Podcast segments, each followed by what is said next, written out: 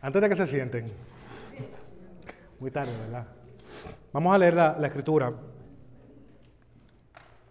Quiero orar, ¿verdad?, por el, la predicación, este tiempo donde vamos a estudiar juntos la palabra de nuestro Señor. Vamos a ir a Primera de, de Pedro, capítulo 3, versículo 1 al 7. Primera de Pedro, capítulo 3, versículo 1 al 7.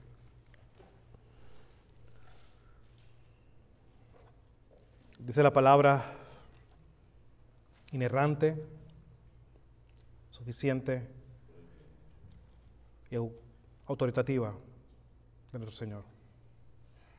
Asimismo, ustedes, mujeres, estén sujetas a sus maridos. De modo que si algunos de ellos son desobedientes a la palabra, puedan ser ganados sin palabra alguna por la conducta de sus mujeres. Al observar ellos su conducta casta y respetuosa. Que el adorno de ustedes no sea el externo, peinados ostentosos, joyas de oro, vestidos lujosos, sino que sea lo que procede de lo íntimo del corazón, con el adorno incorruptible de un espíritu tierno y sereno, lo cual es precioso delante de Dios. Porque así también se adornaban en otro tiempo las santas mujeres que esperaban en Dios, estando sujetas a sus maridos. Así obedeció Sara a Abraham, llamándolo Señor. Y ustedes han llegado a ser hijas de ellas si hacen el bien y no tienen miedo de nada que pueda aterrorizarlas. Ustedes maridos igualmente convivan de manera comprensiva con sus mujeres como con un vaso más frágil, puesto que es mujer, dándole honor por ser eh, herede- heredera con ustedes de la gracia de la vida, para que sus oraciones no sean estorbadas. El Señor añada bendición a su palabra. Oremos. Señor, venimos delante de ti, Padre, con un corazón humilde, con un corazón en necesidad, Señor, conociendo la necesidad continua que tenemos de tu palabra y la necesidad que tenemos de la obra del Espíritu Santo para que continúe formando en nosotros la imagen de tu Hijo, Señor, haciéndonos más parecidos a Él. Y para eso debemos de entender una manera práctica, como vimos en el caso de los hombres, pero más en el caso de las mujeres, la misma manera.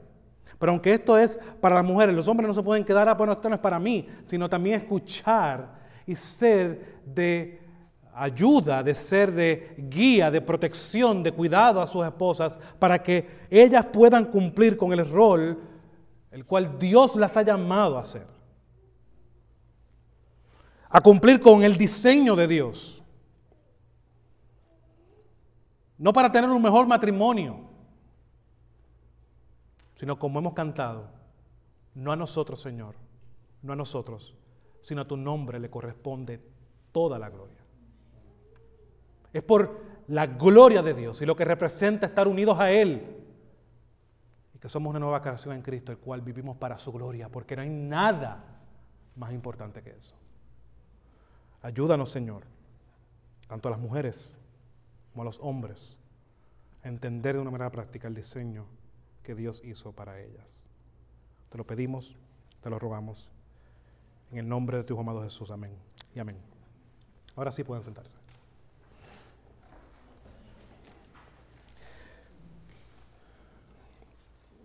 Hoy culminaremos con esta serie recobrando la masculinidad y feminidad bíblica de nuestra quinta parte.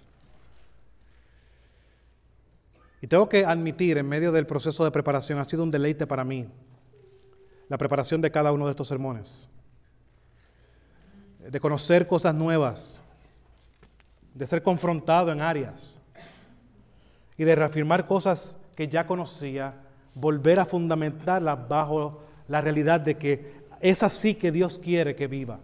Y yo espero que de la misma manera haya sido para ustedes. Pero me queda otro turno más al bate en esta serie. Y por lo tanto espero que las hermanas que están aquí en el día de hoy escuchen con un oído atento. Mi finalidad no es dar cantazos, mi finalidad no es hacerte sentir mal, mi finalidad no es otra cosa que la realidad que deseo que vivas como Dios quiere que vivas. Y por lo tanto, en medio de eso va a haber cosas que no nos van a gustar. Pero como decía este programa del Chavo del Ocho, lo que lo conozcan, míralo por el lado amable. En nuestra pasada entrega vimos el diseño de la mujer en la creación y que su tarea era la de ser una ayuda idónea para el hombre. O sea que la mujer fue creada para el hombre y juntos para administrar, gobernar la creación de Dios. Y dado a que me quedé más en un aspecto teológico, hablando con mi esposo, hablando con el pastor, me vi la necesidad de hacer este sermón. Y hoy veremos de una manera más práctica cómo la Biblia nos continúa apuntando a cosas eh, eh, prácticas, valga la redundancia, que las mujeres, eh, sí, cualquier mujer, en cualquier etapa de la vida, y que cualquier mujer que debe animar a otras mujeres a hacer lo mismo. Veremos tres realidades que toda mujer debe buscar en su vida cristiana. Tú eres una mujer creyente, no debe haber otra cosa más importante de lo que vamos a escuchar hoy. Tres realidades que toda mujer debe buscar en su vida cristiana. En primer lugar, vamos a leer nuevamente el versículo 1 y 2. El apóstol Pablo comienza con estos versículos con la palabra a sí mismo, dice el, el, el pasaje. Asimismo ustedes mujeres estén sujetas a sus maridos, de modo que si algunos de ellos son desobedientes a la palabra, puedan ser ganados sin palabra alguna por la conducta de sus mujeres. El apóstol en primera de Pedro, que es una carta muy interesante su contexto, está hablándole a creyentes que la están pasando mal. Están sufriendo por causa de Cristo. Y Pedro comienza a mostrarles la realidad de que el sufrimiento no lo deben de ver como algo malo, sino como un privilegio el sufrir por causa de Cristo. Y en el capítulo 2 comienza a hablar de la sujeción.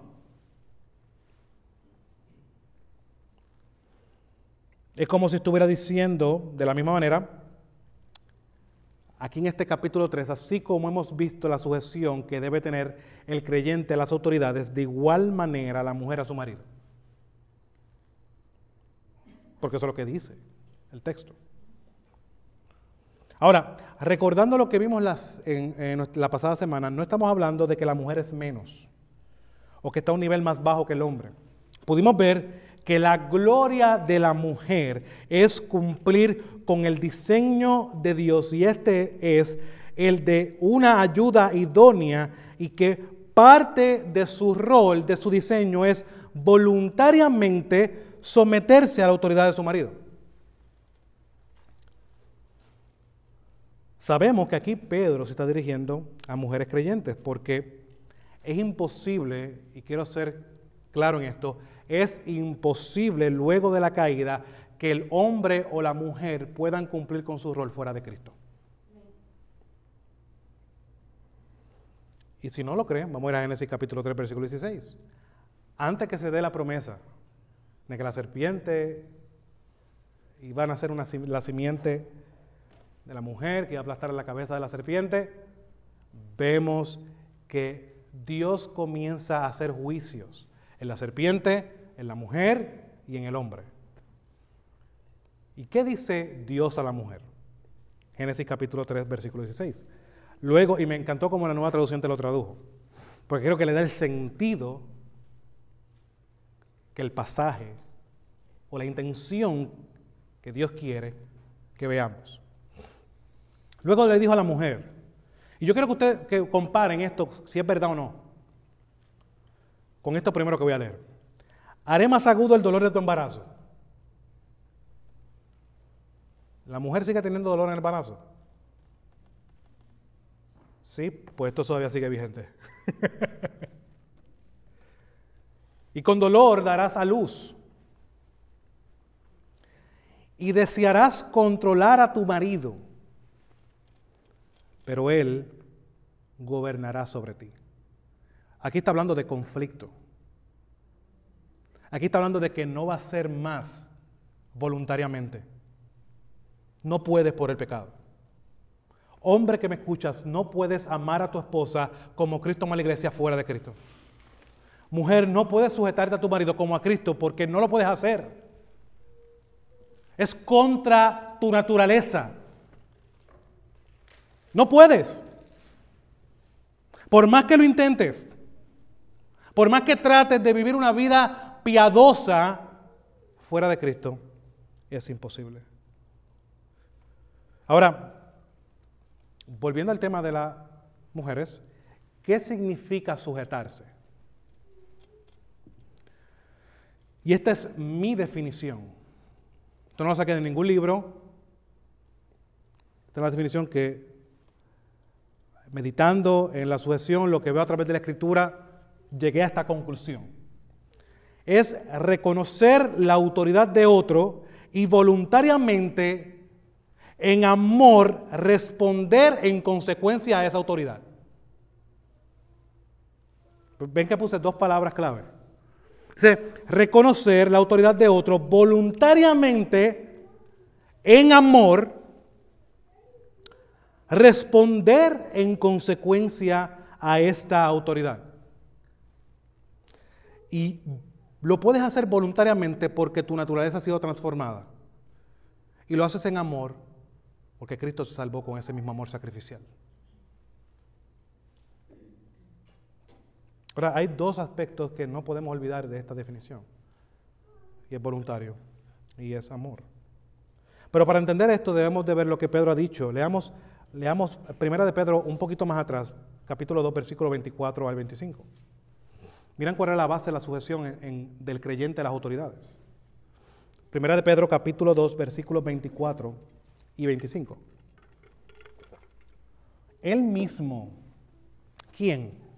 Cristo, Jesús. Él mismo llevó nuestros pecados en su cuerpo sobre la cruz, a fin de que muramos al pecado y vivamos a la justicia. Esa palabra es importante, porque la justicia no tiene que ver con juicio, tiene que ver con vida correcta. O sea que hemos muerto al pecado para que vivamos una vida correcta. Porque por sus heridas fueron ustedes sanados. Pues ustedes andaban descarriados como ovejas, pero ahora, diferente. Hay un cambio. Han vuelto al pastor y guardián de sus almas. Es por esto que la sujeción, como la presenta Pablo, y creo que lo vimos en nuestro pasado sermón, es presentada en Efesios capítulo 4, versículo 18, y no tenemos que ir allí. Ahí comienza mostrándonos la realidad de que la sujeción comienza con un creyente que es gobernado por el Espíritu Santo. Es gobernado por el Espíritu Santo. Está en sujeción a Dios. Y su sujeción al Espíritu Santo se muestra que es controlado por Él. Por lo tanto, lo que resulta, si usted va a ese pasaje, es claro. Canten salmos e himnos y finaliza, sométanse unos a otros en el temor del Señor. Capítulo 5. O capítulo 5, versículo 22. Ahí comienza. Las esposas a sus maridos. Como a Cristo.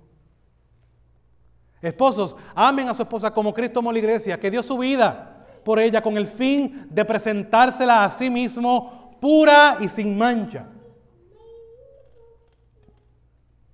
Por lo tanto, la sujeción es producida por el Espíritu Santo y el fundamento, la base es Cristo, la obra que Cristo ha hecho. Por lo tanto, debemos de llegar a la conclusión de que si ya tú eres libre en Cristo, eres libre para hacer lo que es correcto, ya el pecado no gobierna sobre ti. Tenemos luchas, sí, pero el pecado no gobierna sobre nosotros. Hermanos, si en usted lo que gobierna es la carne, tiene que nacer de nuevo. tenemos que ir poco a poco abandonando ese tipo de excusas de que es que es mi, es que es mi carnalidad. Mortifícala. Hermano, el nosotros echarle la culpa a la carne es una justificación. Porque ya Cristo te ha hecho libre. Es una realidad, pero muchas veces en nuestra práctica se convierte en una justificación. Es que es mi carnalidad.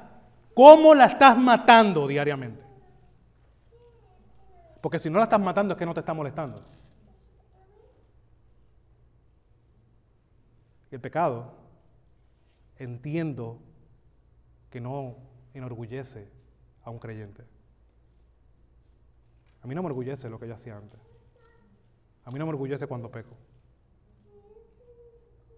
Es más, a veces, muchas veces ni lo comento. ¿Saben por qué? Porque trae bochorno y vergüenza en mí. Eso es lo que causa el pecado. Si tú estás cómodo en tu pecado, implica tienes que evaluar tu salvación. Tenemos, que, tenemos un gran problema y esto es para todos nosotros. Debemos de entender la obra de Cristo.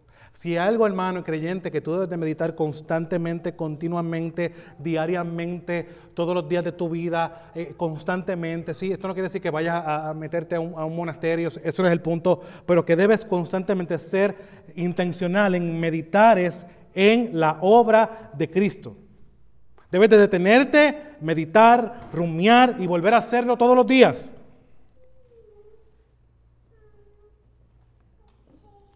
es lo que Cristo es y lo que Él ha hecho. Ahora, continuemos leyendo lo que Pedro dice en su argumento de la sujeción. Primera de Pedro capítulo 4 versículos 1 y 2. Por tanto, puesto que Cristo ha padecido en la carne, ármense también ustedes con el mismo propósito. Pues quien ha padecido en la carne ha terminado con el pecado. ¿Ven el argumento de Pedro? El sujetarse no es un problema porque ya Cristo lo hizo por ti.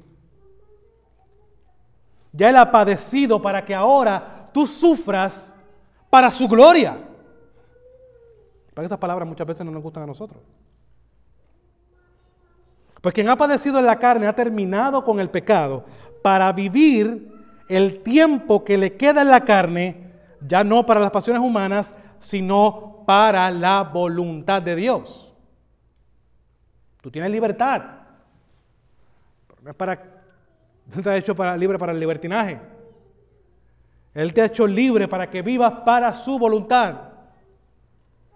Y en su voluntad está la sujeción. Por lo tanto, volvemos a lo mismo. No, debe haber problemas con esto. Y si hay un problema, lo tienes tú. Ahora, pastora, ¿habrá límites en la sujeción? Estaremos hablando aquí de una sujeción a ciegas. No, claro que no. La sujeción que Dios pide siempre y siempre, siempre se da siempre y cuando las peticiones o el requerimiento de la otra parte, que sea la autoridad, no vayan en contra de lo que Él ha establecido. ¿Por qué? Porque todo creyente está sujeto a una autoridad máxima. Y este caso, esposa, nuestro esposo es Cristo, es Dios. Por lo tanto, siempre y cuando las peticiones o el requerimiento de esa autoridad no vayan en contra de lo que Dios ha establecido, podemos sujetarnos. Pero ¿qué pasa cuando no? ¿Qué pasa cuando la autoridad quiere sobrepasar su límite? Bueno, tenemos un gran ejemplo en Hechos capítulo 4, versículo 18 al 19, es el ejemplo de Pedro y Juan. Cuando estos comienzan a predicar el Evangelio. Estos son llevados a el Sanedrín. ¿Y qué sucede allí? Cuando usted lee el pasaje, claro, cuando los llamaron a quien, a Pedro y a Juan, les ordenaron a no hablar ni enseñar en el nombre de Jesús. No pueden hacer esto. ¿Qué le contestó Pedro? Sí, porque es que yo sé que las autoridades están puestas por Dios. Él no contestó eso. Eso es lo que contestan muchos cristianos hoy día, cuando no entienden el, cómo funcionan las autoridades en el mundo. Bueno, las autoridades están puestas por Dios. Dios es el que le da diseño a la autoridad. Cuando la autoridad sobrepasa el límite, que es el caso que vemos aquí, dice Pedro y Juan, de manera respetuosa, ustedes mismos juzguen si es justo, si es lo correcto delante de Dios obedecer a ustedes en vez de obedecer a Dios. Aquí el contexto es uno y es el, de proclamar el Evangelio, la enseñanza en el nombre de Jesús. Esto fue lo que llevó a estos hombres a responder de esta manera. Entonces, volviendo, si esto es así y Dios es la autoridad máxima, ¿cómo o qué debe hacer una mujer cuando su marido le prohíbe tener una relación con la iglesia local?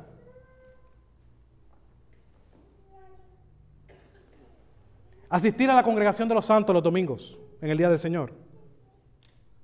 ¿Qué debe hacer? Responder como Pedro y como Juan.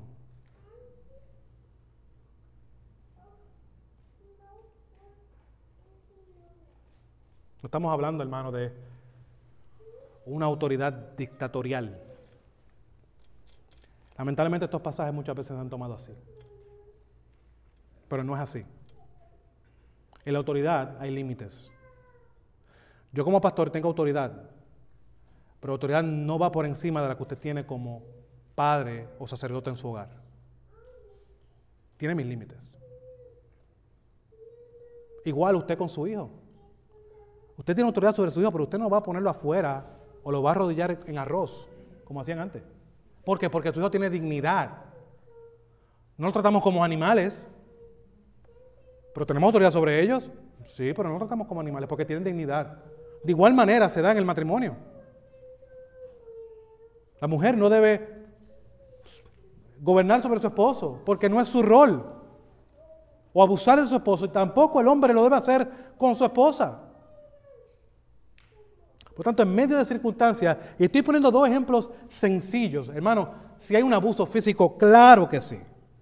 Si hay algún abuso emocional, debe reportarlo a las autoridades pertinentes. Esto no es para mañana. Y la iglesia que apruebe cualquier tipo de abuso en medio de su congregación está faltándole al mandato de Cristo. Y debemos de ser cuidadosos.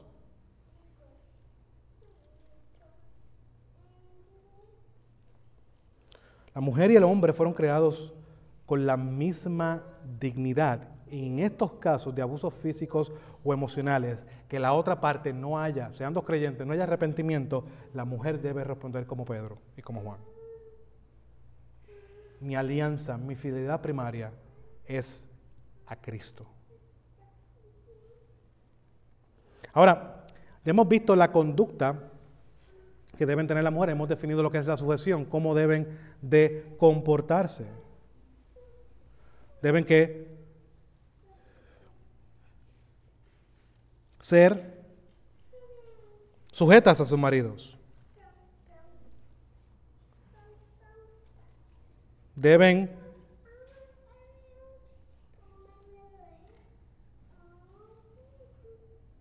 ser sujetas a sus maridos, de modo que si alguno de ellos son desobedientes a la palabra, por su conducta, por su sujeción, ¿ven? al observar ellos esa conducta, ese estilo de vida puro y respetuoso, puede ser que Dios tenga misericordia de ellos. Pero ven que aquí la sujeción Pedro la está poniendo a un nivel un poco distinto, porque el contexto es claro y está hablando de un esposo que es desobediente a la palabra.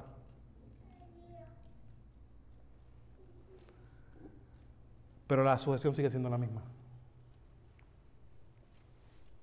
Entonces, cuando entendemos la conducta correcta, casta, respetuosa, porque entendemos el diseño de Dios, nos sujetamos como Dios nos ha mandado, porque Él diseñó que el matrimonio funcionara así, Él pasa a mostrarnos lo que debe ser más importante en tu vida. No solamente una conducta, porque no podemos partir de ahí, de hacer. Tenemos que recordar quiénes somos.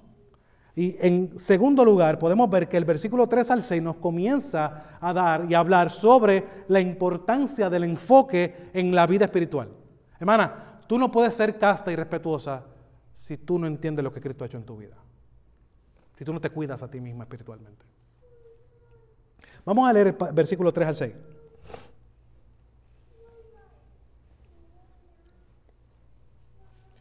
Que el adorno de ustedes no sea el externo peinados ostentosos, joyas de oro, vestidos lujosos, sino que sea lo que procede de lo íntimo del corazón, con el adorno incorruptible de un espíritu tierno y sereno, lo cual es precioso delante de Dios. Porque así también se adornaban en otro tiempo las santas mujeres que esperaban en Dios, estando sujetas a sus maridos. Así obedeció Sara a Abraham, llamándolo Señor, y ustedes han llegado a ser hijas de ella. Si hacen el bien y no tienen miedo de nada, que pueda aterrorizarlas. Hemos visto que deben tener una conducta, porque eso es lo que Dios nos ha llamado. La sujeción nos lleva a tener una conducta correcta y esto se trata de un estilo de vida. Y este estilo de vida, lo lógico es, es que tiene unas prioridades que son importantes. Y lo, y lo importante que podemos ver en estos versículos 3 al 6 es lo importante de lo interior. En el versículo 3 el apóstol muestra algo que las mujeres no deben hacer.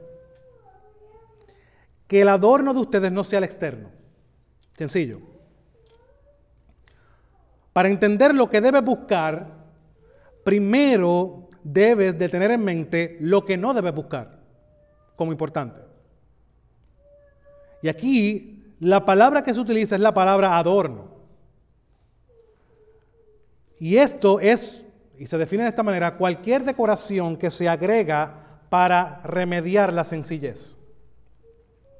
La palabra en el original se traduce como cosmos.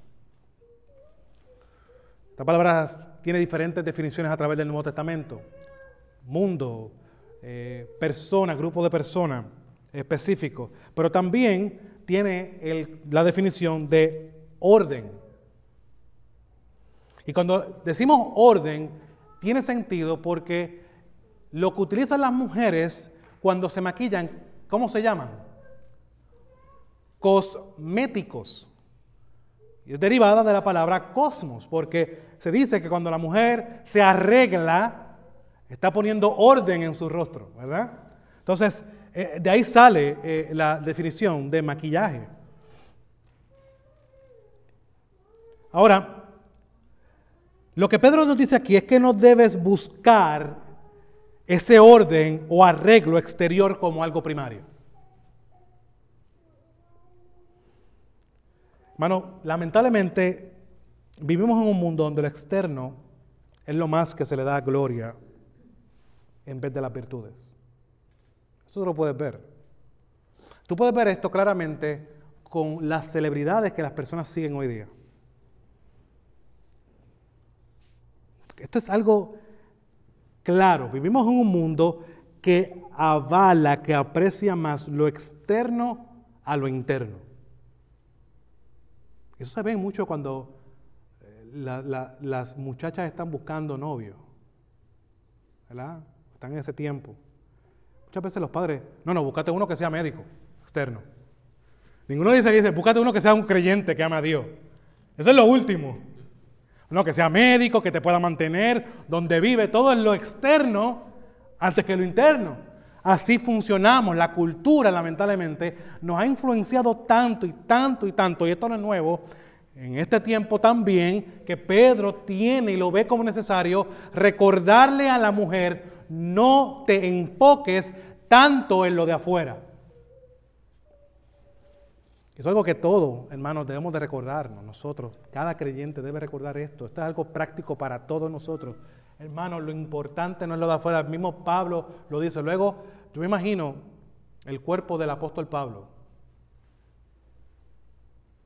a sus setenta y tantos años, luego de tantos latigazos, luego de naufragio. ¿Cómo se vería Pablo esto no estoy diciéndolo para que... ¿Cómo se vería Pablo desnudo?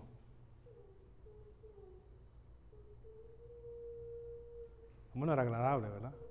Pero él dice, en medio de todo el sufrimiento que ha pasado, dice, aunque el cuerpo de afuera está decayendo, por el interior que está hace, crece. Porque hay algo virtuoso en eso que nosotros como creyentes debemos de retomar. Hermanos, vivimos y lamentablemente nos hemos mundanalizado. Tanto así que los hombres y las mujeres se quieren parecer más al mundo y a sus celebridades cuando criticamos a la mujer que viste de una manera recatada. O la mujer que no usa maquillaje porque no usa maquillaje. Esa es su decisión. No me gusta. Hay personas que no les gusta. Hay personas que el maquillaje le da alergia. Pero tienen que muchas veces estandarizarse en una cultura que la, promete que es que tienes que verte así. Y nosotros hemos comprado eso. Tanto así que, hermano, la mayoría de los jóvenes, y esto no quiero entrar en cuestión de vestimenta y cosas, cada cual en su libertad cristiana sabe lo que debe ponerse y lo que no debe ponerse. Pero muchas veces la manera en que yo he visto para muchos es muy ridícula. porque ya eso pasó de moda. Hermano, la modestia no pasa de moda en el cristiano. Eso es una virtud que debe continuar. Y nosotros los adultos debemos enseñar a los jóvenes a que la manera correcta de vestir es una que glorifique a Dios, sea lo que te pongas, pero que sea una que glorifique a Dios y que no se parezca tanto al mundo. ¿Por qué me molesta y me saca de quicio? Por eso me encanta el entorno en el cual estoy, porque todavía puedo ver jóvenes que realmente aprecian eh, eh, eh, esa realidad. ¿Por qué tenemos que ser así? ¿Por qué queremos lucir más como el mundo? Y vemos los cantantes cristianos que se enfocan en jóvenes, se parecen más al mundo que a Cristo. Hermano, como hacemos las cosas externamente también, muestran nuestra reverencia a Dios. No se olvide de eso. No utilice la libertad que Cristo le ha dado para hacer libertinaje. Por lo tanto, no podemos avalar tanto lo externo. Hermanos, no quiero decir con esto que el que quiera hacer ejercicio, el que quiera practicar algún deporte, lo haga. Ese no es el fin. Que quiera verse bien, el que quiera de esto. Pero el énfasis, lo primordial no es tu cuerpo. No debes adornar lo externo, no debes buscar ese orden que el mundo avala, no debes arreglar tanto algo que realmente no es tan importante. Pedro les recuerda en el versículo 4 lo que sí deben hacer las mujeres. Mira lo que dice, versículo 4. Sino que sea lo que procede de lo íntimo del corazón con el adorno incorruptible de un espíritu tierno y sereno. No busques que el adorno, el orden, lo que arreglas en tu vida sea lo externo, con peinados ostentosos, joyas de oro y, o vestidos lujosos, sino que sea lo que procede de lo íntimo del corazón. Ahora, Pedro, siendo judío, ¿a qué se refiere con corazón? Bueno, hermano, claramente esto lo hemos hablado en otros, en otros sermones. El corazón tiene que ver con los pensamientos, con la voluntad, con los deseos. Y lo interesante es que la base que usa Pedro para decir lo que va a decir, en lo que dijo en el versículo 4 que acabamos de leer, es lo siguiente, sino que sea lo que procede de lo íntimo del corazón, con el adorno incorruptible de un espíritu tierno y sereno, lo cual es precioso delante de Dios. Que lo que ordene tu vida, lo que arregla tu vida, no sea lo externo, sino lo interno. Pero esto tiene una base, porque es con el adorno incorruptible. Está cambiando el tema. Lo íntimo del corazón, pero añade otra cosa, con el adorno incorruptible. Ahora, y queremos ser buenos teólogos y buenos, hacer una buena hermenéutica, tenemos que ver qué es esto incorruptible, a lo que él se refiere. Y ya el apóstol ha hablado de esto incorruptible. Vamos a ir a Primera de Pedro, capítulo 1, versículo 3 al 6, un versículo que le encanta a mi esposa.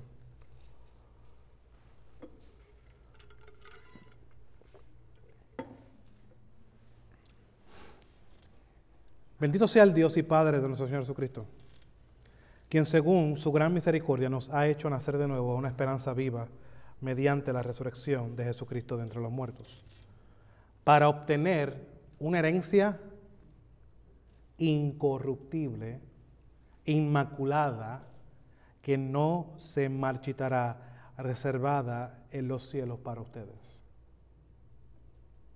Mediante la fe, Ustedes son protegidos por el poder de Dios para la salvación que está preparada para ser revelada en el último tiempo.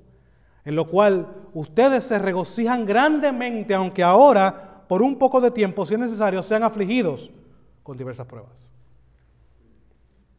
Primera de Pedro, capítulo 1, versículo 23. Pues han nacido de nuevo, no de una simiente corruptible, sino de una que es incorruptible, es decir, mediante la palabra de Dios que vive y permanece. Por lo tanto, lo que tiene que ver con algo incorruptible es algo fuera de nosotros, tiene que ver con Cristo. Él es ese adorno incorruptible que la mujer debe buscar constantemente. Bueno, la evidencia de la obra del Espíritu Santo, lo sabemos todo que es un nuevo nacimiento. Es como, y esto lo, lo parafraseé en mis propias palabras, lo puse en mis notas de la siguiente manera. Es como si Pedro dijera lo siguiente, que lo que arregle tu vida no sea lo externo, sino que lo, lo, que ordene tu vida, lo que arregle tu vida es un alma, es un espíritu manso y humilde.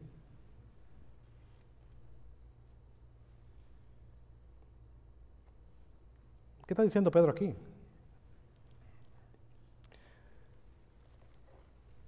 El que vivas, el que tu conducta sea como una cristiana, se caracteriza por el carácter de Jesús, porque es manso y humilde, porque para eso tú naciste de nuevo. Hermana, yo quiero que ustedes vean eh, eh, este pasaje de Proverbios. Pasaje de Proverbios capítulo 19, versículo 13. Hay varios pasajes en Proverbios que hablan de este mismo tema. Quiero que realmente mediten, porque estamos hablando de un espíritu manso y humilde, como el de Cristo, porque es lo que debe estar gobernando tu vida. Lo que adorna tu vida es esa realidad de que tú has nacido de nuevo. No es el mundo. Quiero que se evalúen en esta área, porque muchas veces sé que este es el talón de Aquiles de la mujer. Proverbios capítulo 19, versículo 13. Proverbios capítulo 19, versículo 13 dice de la siguiente manera. El hijo necio es una calamidad para su padre. Una esposa que busca pleitos es tan molesta como una gotera continua.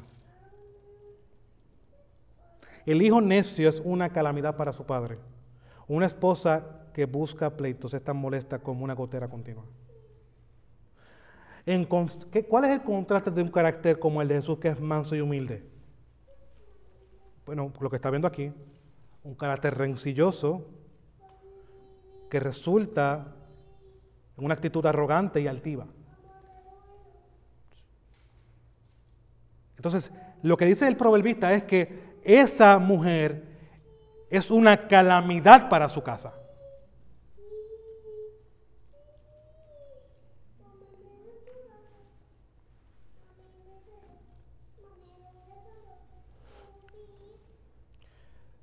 Pero podemos decir, eh, eh, Pedro está sacando esto de la manga. No, esto no es nuevo lo que Pedro está trayendo. Observemos el argumento de Pedro. Leamos más adelante, 1 de Pedro capítulo 3, versículo 5 al 6. Porque así se adornaban en otro tiempo las santas mujeres que esperaban en Dios, estando sujetas a sus maridos Así obedeció Sara a Abraham, llamándolo Señor, y ustedes han llegado a ser hijas de ella. Si hacen el bien y no tienen miedo de nada que pueda aterrorizarlas. Este es el argumento de Pedro, es un argumento histórico y bíblico. ¿Por qué? Porque este ha sido el diseño de Dios. ¿Y qué hacían las mujeres? Como Sara, no perfectamente, sabemos que no, pero sí tenían la motivación correcta de confiar en Dios. Eso es lo que está diciendo aquí. Miren lo que dice el texto, versículo 5. Porque así también se adornaban con lo incorruptible, un espíritu manso y humilde.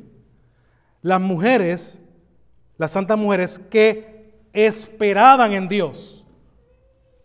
Esperar en este sentido no, está hablando en echarte para atrás y no, es fe, es confianza en lo que Dios ha hecho y lo que Dios ha revelado. Por lo tanto, las mujeres de antes, lo que está diciendo Pedro, tenían fe en Dios. Y esa fe se expresaba en cómo ellos respondían ellas respondían a la sujeción de su esposo. Hermano, esto no es nuevo, porque el mismo argumento de Santiago es claro y es que la fe sin obras está muerta. Miren Santiago capítulo 2, versículo 17. Así también la fe por sí misma, si no tiene obras, está muerta. Porque el que confía en Dios realmente se va a ver su fruto activo en reconocer quién es Dios y en reconocer el diseño de Dios y en vivir bajo esa realidad. Ahora, todas las mujeres que, sé que se están preguntando, entonces, pastor, ¿qué usted quiere decir? ¿Que yo tengo que decirle Señor a mi marido? No te lo recomiendo. Porque en nuestros tiempos no, no tendría sentido. Pero sí lo que te puedo decir es que la fe de Sara se expresaba en cómo trataba a su marido.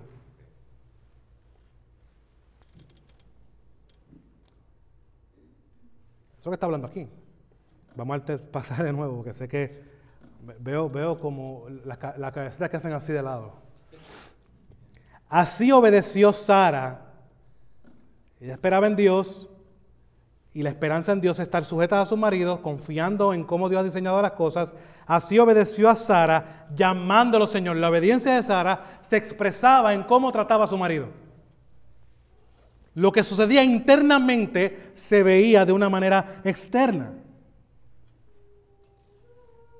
Por lo tanto, el punto aquí no tiene que ver con Señor o decirle Señor, eso no es el fin. El fin es que debes tratar de, a tu marido con respeto.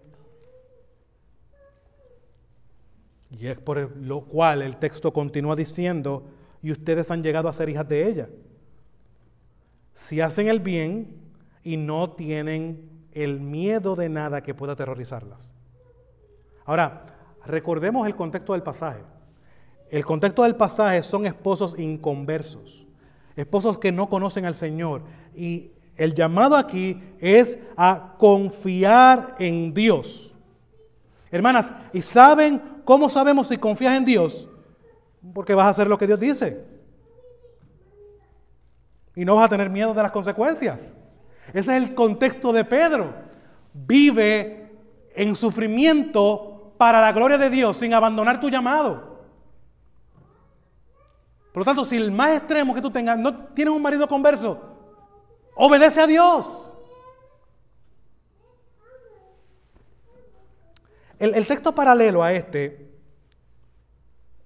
es el siguiente, Primera de Pedro, capítulo 3, versículo 14 al 17. Quiero que leamos ese pasaje para que veamos qué interesante. Esto es lo que me gusta a mí de estudiar la Biblia. Luego que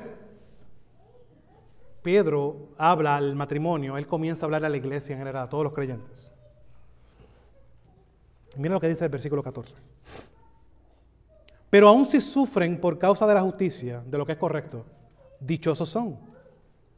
Y no tengan miedo por temor a ellos ni se turben. Eso es lo mismo que él cita en lo que acabamos de leer a las mujeres. Él vuelve a traer ese pasaje,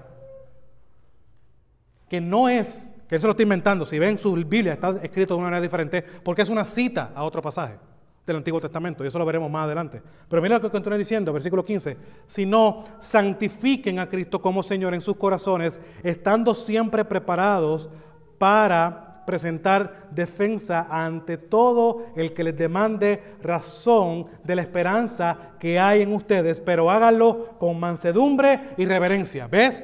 Sé obediente a Dios, confía en Él en medio de cualquier circunstancia, sea la esposa al esposo inconverso, sea el marido a la esposa, sea el creyente a las autoridades, sométete, pero no dejes de hacer lo que tienes que hacer. Versículo 16, teniendo buena conciencia, para que en aquello en que son calumniados sean avergonzados los que hablan mal de la buena conducta de ustedes en Cristo. Pues es mejor padecer por hacer el bien, si así es la voluntad de Dios, que por hacer el mal. Ahora, ¿de dónde sale esta cita que vemos en el versículo 6 y aquí en el versículo 14? y no tengan miedo por temor a ellos ni se turben.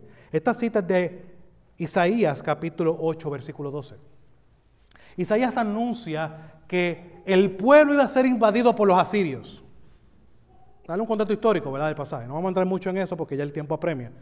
Pero eso es lo que está sucediendo. Él está anunciando la realidad de que el pueblo iba a ser invadido por los asirios, iba a ser desterrados.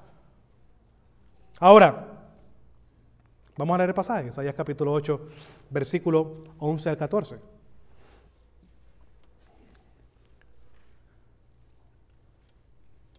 Pues así el Señor me habló con gran poder y me instruyó para que no anduviera en el camino de este pueblo. Y dijo, no digan ustedes, es conspiración a todo lo que este pueblo llama conspiración. Ni teman lo que ellos temen, ni se aterroricen. Versículo 13. Al Señor de los ejércitos es quien ustedes deben tener por santo. Sea Él su temor y sea Él su terror. Entonces Él vendrá a ser santuario, pero piedra de tropiezo y roca de escándalo para ambas casas de Israel y lazo y trampa para los habitantes de Jerusalén. ¿Cuál es el fin? ¿Qué hace Pedro aquí citando este pasaje en medio de lo que está viviendo el pueblo de Dios en el exilio? Dice un autor lo siguiente, entiendo que es, cae aquí perfectamente. Dice un autor que el verdadero pueblo se distinguía porque continuó confiando en las promesas de Dios, aunque las circunstancias decían lo contrario. Esto que está hablando aquí. Dentro de los que el pueblo que iba a ser exiliado, los que, son el verdadero pueblo son los que tienen fe. Confían en Dios. No buscan las cinco patas al gato dicen, es que esto es conspiración.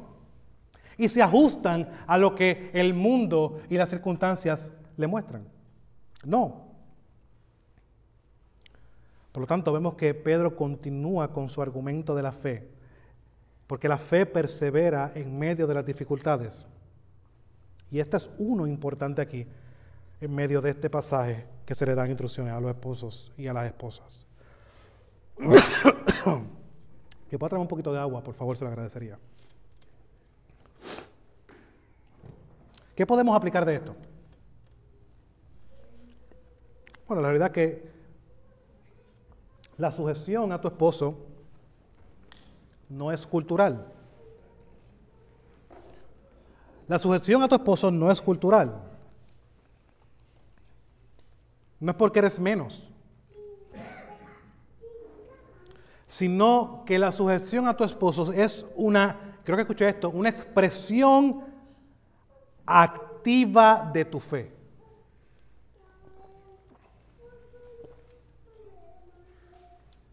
¿Lo entendieron? Aquí cambian los muñequitos, ¿verdad? La sujeción de tu esposo no es cultural, por eso Pablo dice, no, no digan que esto es conspiración. Por eso Pedro utiliza, dije Pablo, disculpen, por eso Pedro utiliza este texto de Isaías.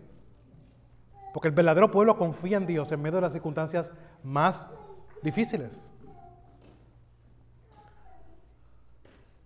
La sujeción de tu esposo no es cultural, no es porque eres menos, sino porque es una expresión activa de tu fe. Tú confías en Dios, déjame, ver cómo te sujetas a tu esposo. Porque la fe sin obras está muerta.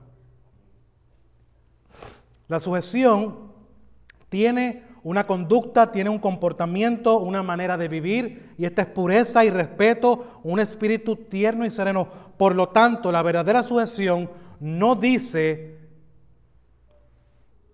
bueno, que no me queda más remedio, tengo que sujetarme a este que Dios me dio.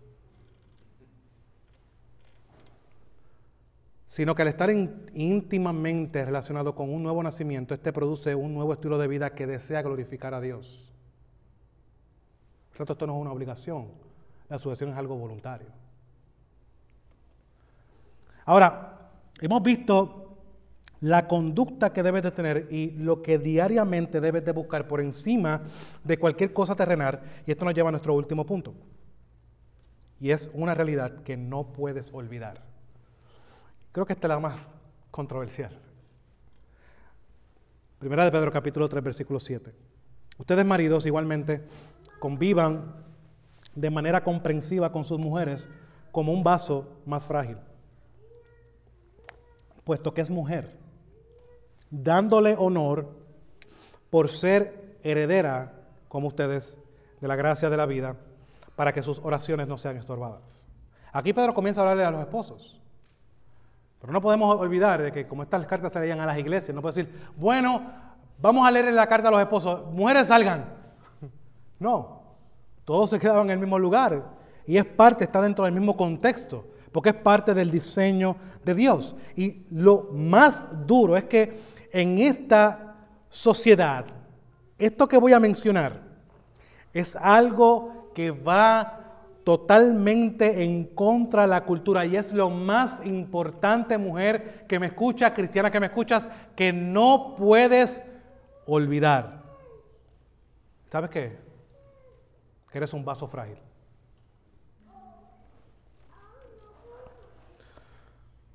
Esto no, no nos quiere decir que la mujer sea incompetente, no. Que la mujer tenga menos capacidad, no. Lo que quiere decir esto es que la mujer es más delicada. No olvides tú, eres una mujer, eres un vaso frágil. Cuando observamos el contexto, no podemos pasar por alto que Él está aquí, como mencioné, dirigiéndose a los esposos. Y el llamado que hace el apóstol es a que vivan de una manera comprensiva con un vaso más frágil.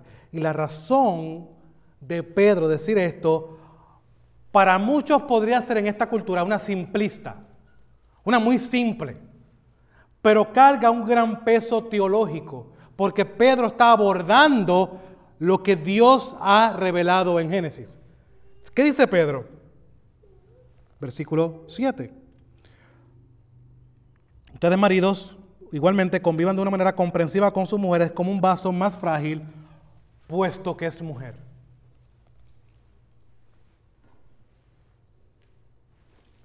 Tú fuiste diseñada así. Ese es tu diseño. Dios te diseñó para ser delicada.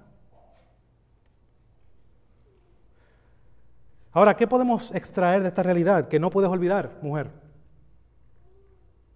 La fragilidad no implica poca intelectualidad.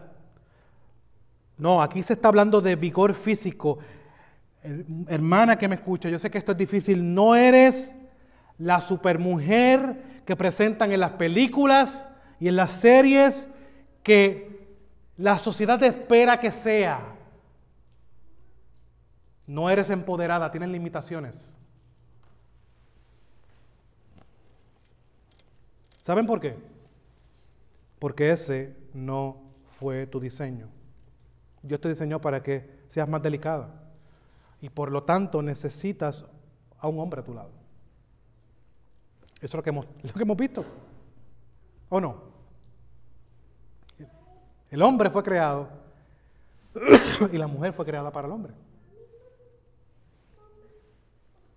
Necesitas ser cuidada, necesitas provisión,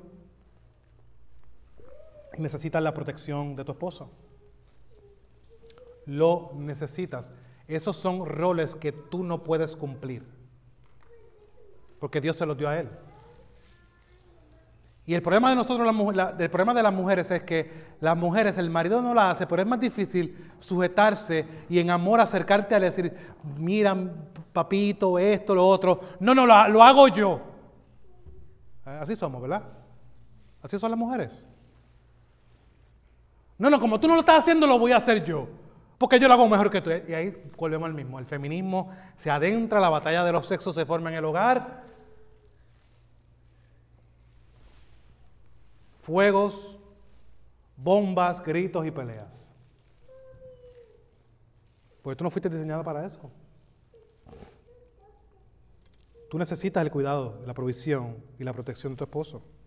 En segundo lugar, debes buscar que tu esposo sea el mejor en estas áreas que hemos hablado, no porque te conviene, sino porque esa fue la tarea que Dios le dio.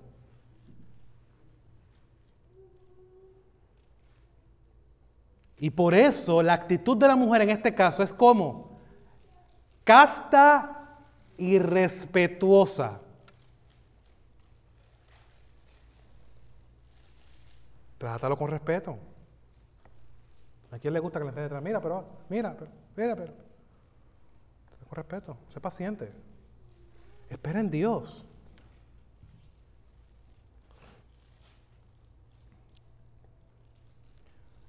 Hermana que me escuchas también, no eres menos. Mira lo que el mismo texto dice, eres heredera como ustedes de la gracia de la vida. Tu esposo, y son creyentes ambos, al igual que tú, van al mismo lugar. Esto no es una batalla. Dios te unió con tu esposo para que juntos puedan cumplir con la misión de Dios. ¿Saben por qué? Miren, el resultado de no, ser, tener un espíritu manso, no tener un espíritu respetuoso, humilde. Miren si esto es tan importante. Porque el texto culmina diciendo para que sus oraciones no sean estorbadas. Aquí se está refiriendo a los esposos o a las esposas. Viendo lo que hemos visto, que Pedro ni Pablo, ni este texto que acabamos de leer se salen del diseño de Dios, que es uno que se necesita al otro. Se complementan el hombre y la mujer. Yo entiendo que esto es para ambos. Mira lo que dice Hendrickson sobre esto. Cuando un esposo no vive con su esposa según las escrituras, ni la respeta, se encuentra con el hecho de que no puede orar con, con ella. No está buscando cuidarla, no está buscando protegerla, está pendiente más a otras cosas, a lo externo, que a lo que es importante. No va a tener una, una vida de oración con ella. Y de igual manera, cuando una esposa se niega a aceptar la autoridad de su esposo y está siempre con esa rencilla, como vimos en Proverbios, se encuentra incapaz de orar junto con él. ¿Qué quiere decir esto? Que una esposa que no se sujeta a su marido, esto de alguna manera u otra afecta su vida devocional. Afecta tu relación con Dios. Claro que tus oraciones van a ser estorbadas. si estás viviendo fuera del diseño de Dios. Estás atentando contra lo que Dios dice que es bueno en la creación. Tú estás diciendo, no, es que mi manera es mejor.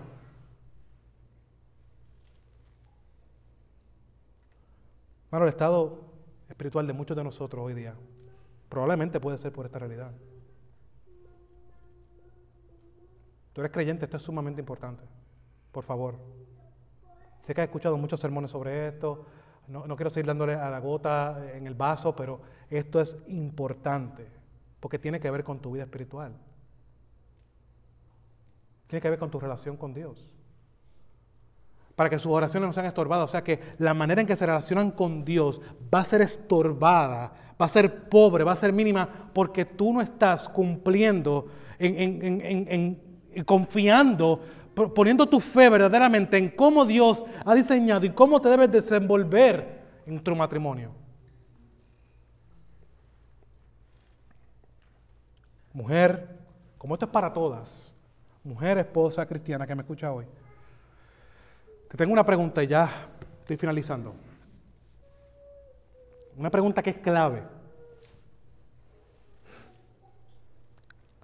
¿Amas a Dios?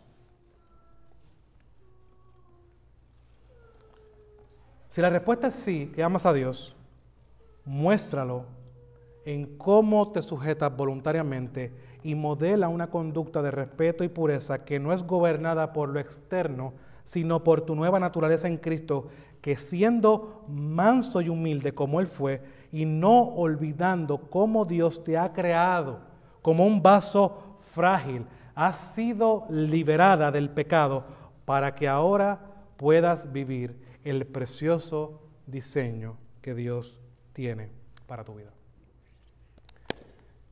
Dios los bendiga y oremos por cada una de las damas que está aquí y por nosotros también como esposos para que podamos proveerle a ella ese amor como el de Cristo, para que ellas sujeten voluntariamente funciona, cada parte cumpliendo con su, con su función, hacen que el cuerpo continúe creciendo, hacen que el matrimonio continúe creciendo, fortalecido en lo que es cómo Dios nos ha diseñado para que funcionemos.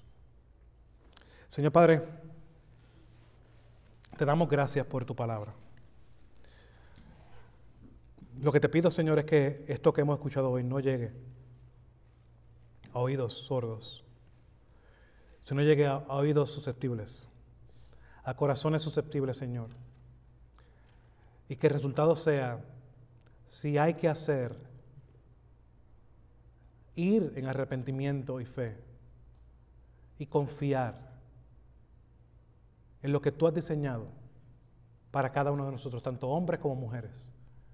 Y que juntos seamos la sal y la luz que impacte con nuestra manera de vivir como dice el apóstol Pedro en el pasaje que leímos, que nuestra conducta sea la que hable en medio de un mundo que nos ataca constantemente y que no seamos piedra de tropiezo.